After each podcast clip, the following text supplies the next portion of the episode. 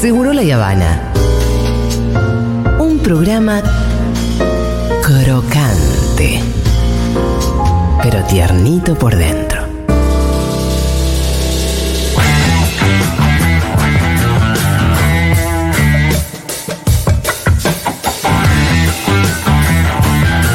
Hermoso. Hola, Kike, ¿cómo va? ¿Cómo andan? Bien, ¿Qué haces, ¿vos? Kik? En remera. estoy. En remera. ¿Saben que el lunes. Está apagado el micrófono de Kike para empezar. Ah, censura. Algo pasó. Yo no me escucho. Ay, sí. Ahora sí. Ahora sí. Yo no me escucho acá, pero no importa. Bueno. Bueno, el lunes fue el día más caluroso de la historia. Del invierno. de la historia de la humanidad. En- bueno, invierno. Ah, en general, nosotros. del mundo Claro. entero, eh, se hizo el promedio de todo el mundial, mundo. claro. de- se mide hace 130 años Sí. y el lunes fue la temperatura media más grande de la historia.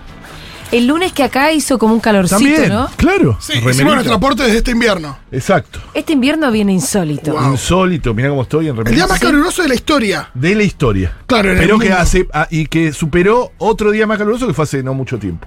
Porque es así esto, ¿no? O sea, los récords los vamos batiendo de forma casi eh, escalonada y permanente. Uno atrás del otro, uno atrás del otro.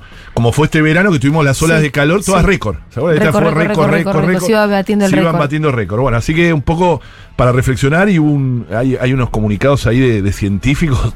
Ya no saben qué gritar los científicos a, a los poderes mundiales, de que hay que empezar a torcer el rumbo porque ¿Se acuerdan del Acuerdo de París 2015? Sí.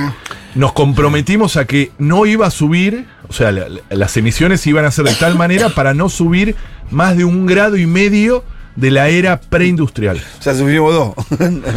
En, en realidad dice que ya eso es, Ya está. a ocho años de eso ya es impracticable. Ya, es- ya- O creo sea, que se entonces ya se están hablando de dos grados. Sí, dos grados. Lo que quiere decir dos grados, porque alguno puede decir, bueno, 22 grados o 20 es casi lo mismo. Igual no. Trump se corrió en el camino de ese acuerdo. Claro. O sea, empezaron Trump, a los cuatro años, se fue. Claro. Trump se fue y volvió recién ahora con Biden.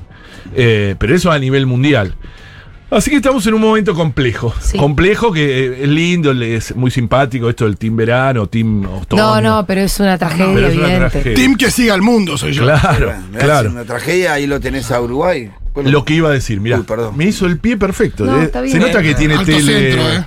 Te- Eh, ahí la yo- tele te dio ahí. Yo soy como- un Guillermo con, tirando del centro a Palermo. Totalmente, totalmente. Eh, justo iba a decir eso. En Ur- Uruguay Sí. lo anticipamos. Una primicia más de este programa. eh, como anticipamos el Mendozazo, el Chubutazo. Esta columna aquí que te. Bueno, el programa. Hacete cargo. El programa.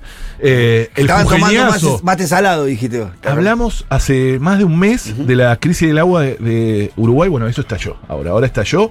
Quedan para días. La desesperación es total, ¿eh?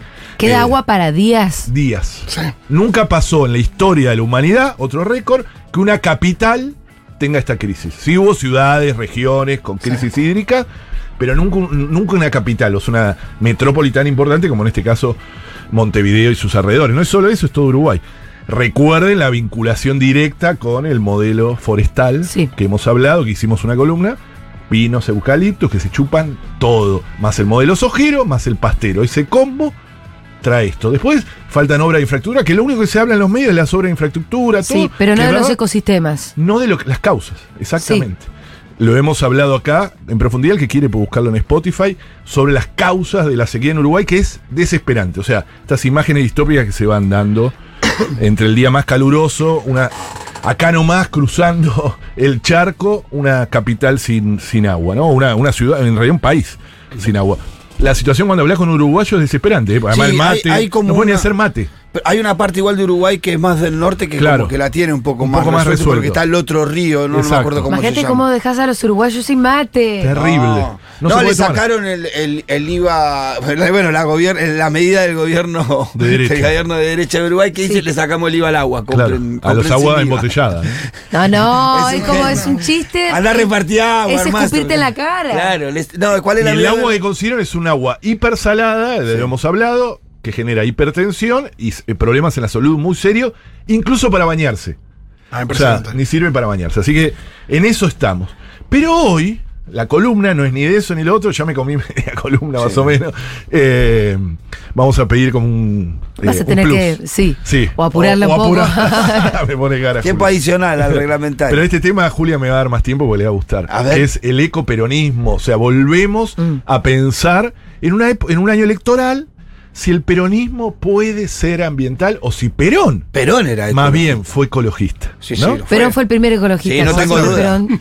Vos sab- ustedes saben que Perón, bueno, de, de- de niño se crió, eh, sus antepasados eran aborígenes, bueno, así se decía en esa época, indígenas, y él tuvo una vinculación con la tierra ahí distinta, ¿no? En sus orígenes, en su niñez. Sí, su papá trabajaba etcétera. de capataz de campo Exacto. y se iba mudando por ciudades. En el- la mudando, Patagonia. y siempre relacionado a la tierra, a la Y crianza a de los animales. niños de, de- de quienes estaban ahí. Gracias, Galazo, por eh, esta claro, información. El padre el- el lo tenía medio de boyero a él, ¿viste? Sí, eso que sí, cuidaba. sí. Entonces, eso también le dio una vinculación con la naturaleza muy grande. El padre era fanático de la botánica. Fanático y se la pasó a él.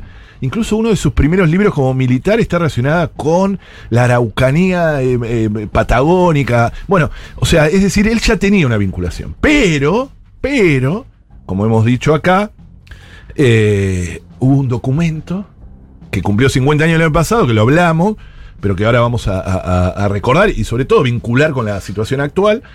Un documento que le envía a el primer encuentro mundial, que ustedes saben que fue en Estocolmo, en 1972. El la primera cumbre mundial de la Tierra, cuando la humanidad se empieza a dar cuenta que estábamos haciendo cagadas, ¿no? Eh, que se juntan presidentes de todo el mundo, él eh, reclutado, eh, o más bien exiliado en Puerta de Hierro, en España, meses antes o un, o- o- o un tiempo antes de su vuelta y ganar por sesenta y pico por ciento de los votos, él manda una carta desde allá, de Puerta de Hierro, que es el famoso mensaje ambiental a los pueblos y gobiernos del mundo, 1972. Ninguno de los de acá habíamos nacido, eh, es decir, la cuestión ambiental era totalmente incipiente, prácticamente no se hablaba, y siempre digo lo mismo, y lo quiero repetir, ese documento hoy es de actualidad y pocos, pocos dirigentes lo firmarían si no supieran que es de Perón. O sea, hoy, Sí. mi- 2023, con lo que conté recién de eh, el, el récord de calor, etcétera. Hoy es de humanidad. Vamos a recordar algunos eh, de, esos, de esos párrafos que son eh, geniales y que está. y que muchos dicen. Che, hay que reactualizar la doctrina peronista con esto. O sea, hay que reactualizarla. Perón mismo lo hizo. Esto está escrito por la mano de Perón. Perón, recuerden que cuando asume después en el 73, crea la primera Secretaría de Ambiente de la historia, eh, de la historia argentina eh, que es la, la famosa Yolanda Ortiz, que le dio rango de ministerio además, o, o en realidad no es rango, no era un ministerio, era una secretaría, pero que tenía la sí, rango de ministerio, así le decían Sí. en esa época.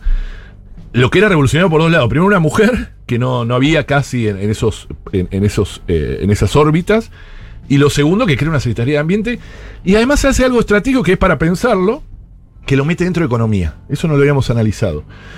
Como diciendo, o sea, ojo, esto no es para algo maquillaje. Claro, sino claro. No es hay- que vamos a plantar unos arbolitos por Exacto. acá. No, y que, si, y que si hay una tensión entre ambiente y economía, siempre gana economía. Exacto. Como Argentina. Exacto. No, y, y la idea de que sea interno por ahí hace que se resuelva. y ¿no? que en el, y que en el momento, o sea, que hay que decidir que esté ahí adentro. O sea, decir, che, bueno, la política económica va relacionada con esto. Ah, muy interesante.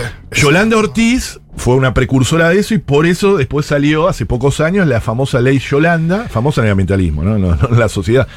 La famosa ley Yolanda, que es como la ley Micaela del ambiente. O sea, es la ley que obliga a los funcionarios públicos, los tres niveles, eh, o sea, del judicial, legislativo y ejecutivo, a capacitarse en temas ambientales. Ustedes saben que existe eso actualmente. ¿Se aplica? Sí, se aplica muy tibiamente. ¿Qué están hablando por teléfono en las clases algunos?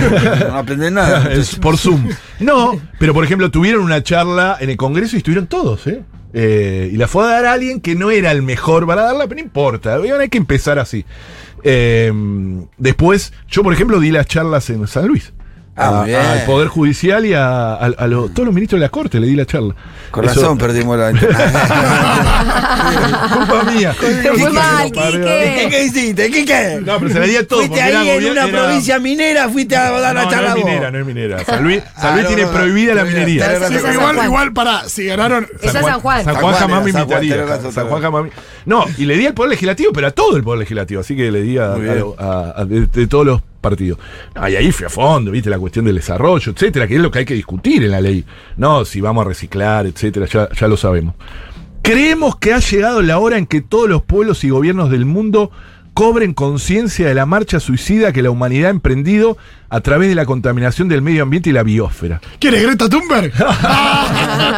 La, di- la dilapidación de los recursos naturales, el crecimiento sin freno de la población y la sobreestimación de la tecnología y la necesidad de invertir de inmediato en la dirección de esta marcha a través de una acción mancomunada internacional. El crecimiento del medio de la población me hace ruido ahí. en Bueno, ese- pero en esa época era un debate permanente, era un, debate permanente. una ¿cómo pregunta, a- claro. era una, una, una pregunta. El ser humano ya no puede ser concebido independientemente del medio ambiente que él mismo ha creado. Ya es una poderosa fuerza biológica y si continúa destruyendo los recursos vitales que le brinda la Tierra, solo puede esperar verdaderas catástrofes sociales para las próximas décadas. Qué bárbaro, pero Sí, habla la de ve- que lo parió. la ve adelante, adelante, adelante. ¿eh? Pero Si además- nace hoy, está adelantado. Claro, claro.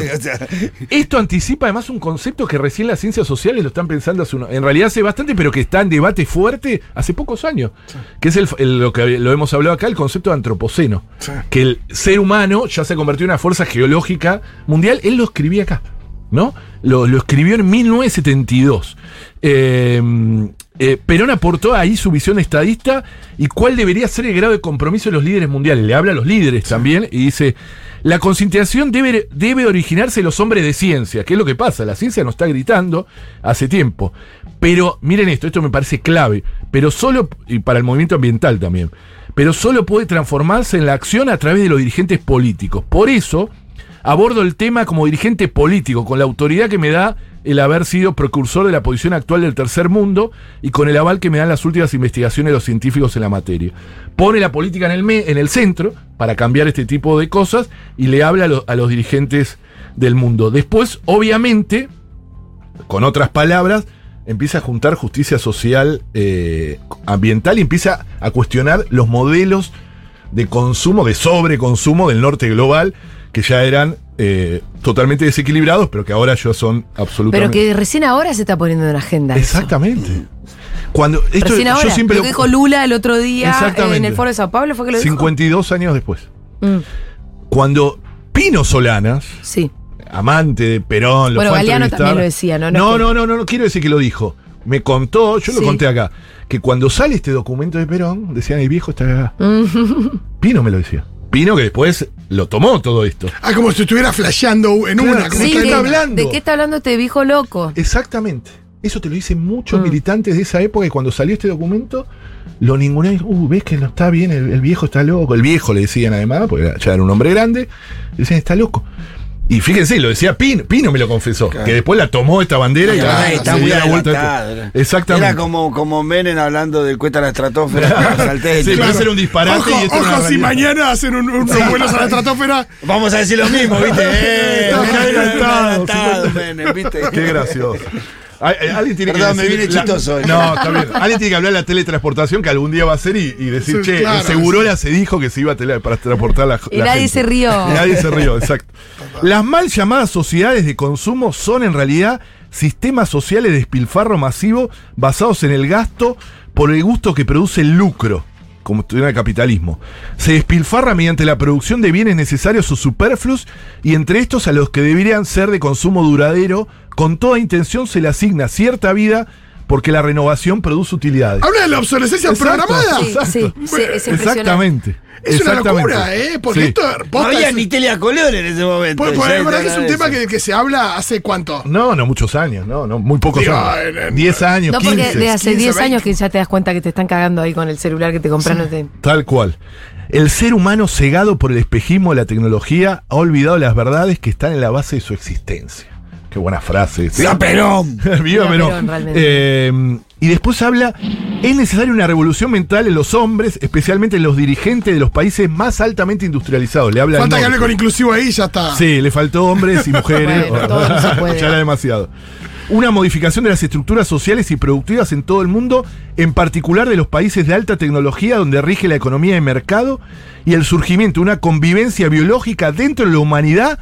Y mire esto que ha avanzado. Y entre la humanidad y el resto de la naturaleza. Ah, me vuelvo a la ¿Qué Es eso- como hablar de la Pachamama, de- es, es como hablar como un Navi. Exacto, exacto, o con una comunidad indígena, o lo que hablamos nosotros Sí, y se nos sí. cagan de risa cuando decimos Sí, los derechos de la sí, naturaleza. los planteos que hace, que hace, que hace eh, Evo, Petro, digo, pero que. Claro, pero que lo hizo hace 50 años.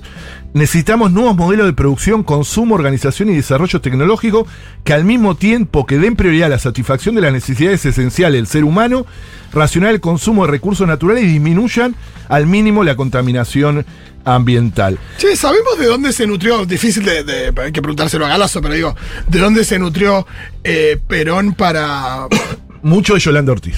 mucho de Lo Yolanda sabemos. Ortiz? ¿Ah, sí? Sí. Yolanda Ortiz era una adelantada absoluta. Esta que fue Porque está claro que es algo que, que, que en el momento estaba digo, procesando, pero de algún lado venía. Sí, totalmente. Y después se mete, yo sé que no me queda tiempo, pero quiero terminar con esto, con el tema de la soberanía y la relación con la ambiental, que siempre lo hablamos acá. Debemos cuidar nuestros recursos naturales con uñas y dientes de la voracidad de los monopolios internacionales que los buscan para alimentar un tipo absurdo de industrialización y desarrollo en los centros de alta tecnología donde rige la economía de mercado. ¿Cómo Está hablando del sabía litio, de- está hablando de- del litio. Pero Claro. ¿cómo sabía de, no, de Elon Musk? Claro, de todo. De nada vale que evitemos el éxodo de nuestros recursos naturales si seguimos aferrados a métodos de desarrollo preconizados por esos mismos monopolios que significa la negación de un uso racional de aquellos recursos. Yo me emociono con esto Claro. y se lo digo y me parece que es el gran desafío del peronismo actual poder retomar las propias palabras de Perón, no es una interpretación. ¿Se lo pondrías en la mesita de luz a masa esto? Se lo pondría a Massa, a Grabois, a a Aguado, a todos, a todos. ¿Viste que Sí. todos son peronistas. Lo que pasa es que algunos no se dieron cuenta. Hasta los ambientalistas. Hasta Quique Viale. Quique, gracias por venir. Hasta el Gracias. miércoles que viene.